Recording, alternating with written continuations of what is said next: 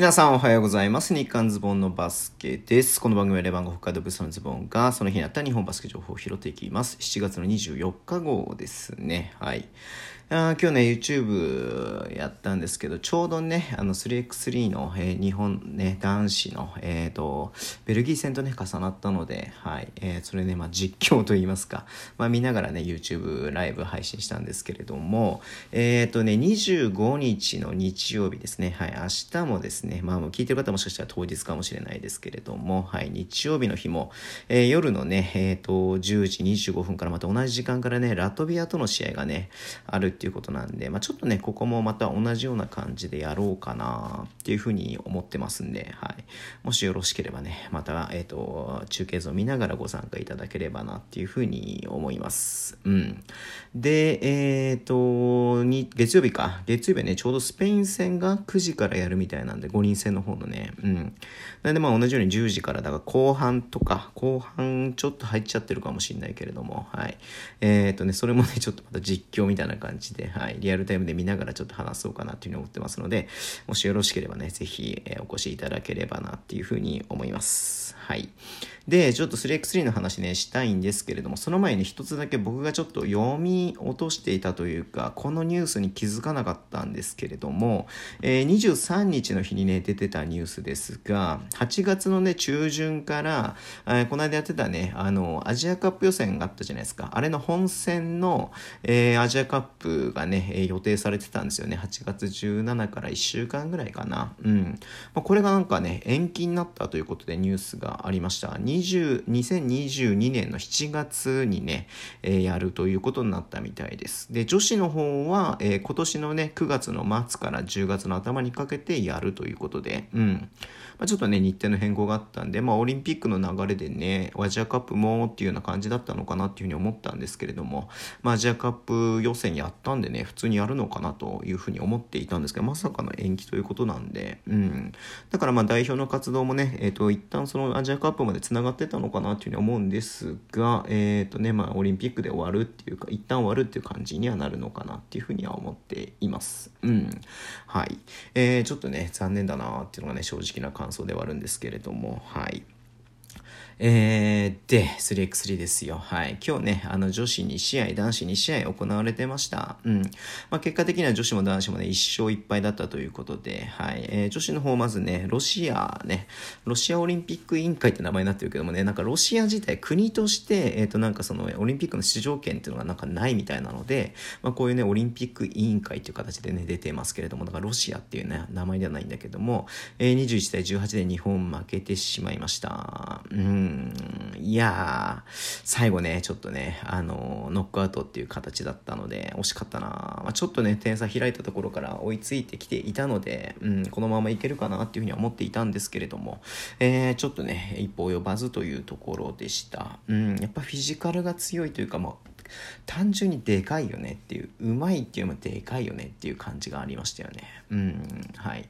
で、えっ、ー、と、2試合目になったルーマニアにはね、20対8ということで、まあ、これは盤石な形で勝利したっていうような感じでしたね。えー、マウリ選手が9得点ということでね、まあ、大活躍でしたね。うん。まあ、2ポイントがね、このゲーム1もゲーム2も25%に29%だったんで、あんまちょっと入らなかったんでね、まあ、本来日本が、えー、持っているようなね、あれでではないなっていうふうに思うので、まあこれまあ今日初日っていうことだったんですけれども、まあまずはね、まあ2試合、えー、やってで1勝できたね、初勝利上げれたってことは本当に素晴らしいことだなっていうふうに思います。おめでとうございます。そして男子の方ですね、夜の7時からやってましたけれども、ポーランドとね、え、日本の試合20対19で負けてしまいました。これね、まあオーバータイムというか、え、10分終わっても同点だったので、はい。えー、まあ2点選手したらね、終わるっていうね、形でやっていましたけれども、1点ね、先にね、取ったんだけれどもね、2点ね、2ポイントね、決められてしまって、その時点で終わりということで、うん。いや、ちょっと残念でしたね。まあ、ポーランドには勝てるんじゃないのかな、みたいな感じでね、ちょっと正直思ってた部分があったので、うん。まあ、それ考えるとね、ちょっと残念な終わり方ではあったかなというふうに思ってています。うん、ね、はい。で、まあ、このままね、ちょっとベルギーはどちらかというと格上というか、はい。まあ、強豪国っていう形でね、1試合目もね、勝ってましたし、うん。まあ、それを考えるとね、え、ちょっと厳しい戦いになるかなっていうふうな気はしていたんですけれども、まあ、案の定ね、まあ、そのさっきの、えっ、ー、と、ポーランドとね、同じような感じで、うんと、まあ、入りがすごく良くなくて、はい。えー、4点、4点ぐらいの差からね、5点、6点ぐらいの差をなんかちょっと追い追いつくのかな、これどうなのかな、みたいな感じでね、ずっと、えー、やってましたけれども、結果的にね、追いついて、はい。で、オーバータイムが長かったっすね。うん、オーバータイム何分やってたんだろうこれちょっと時間が出てないで何とも言えないんだけれども、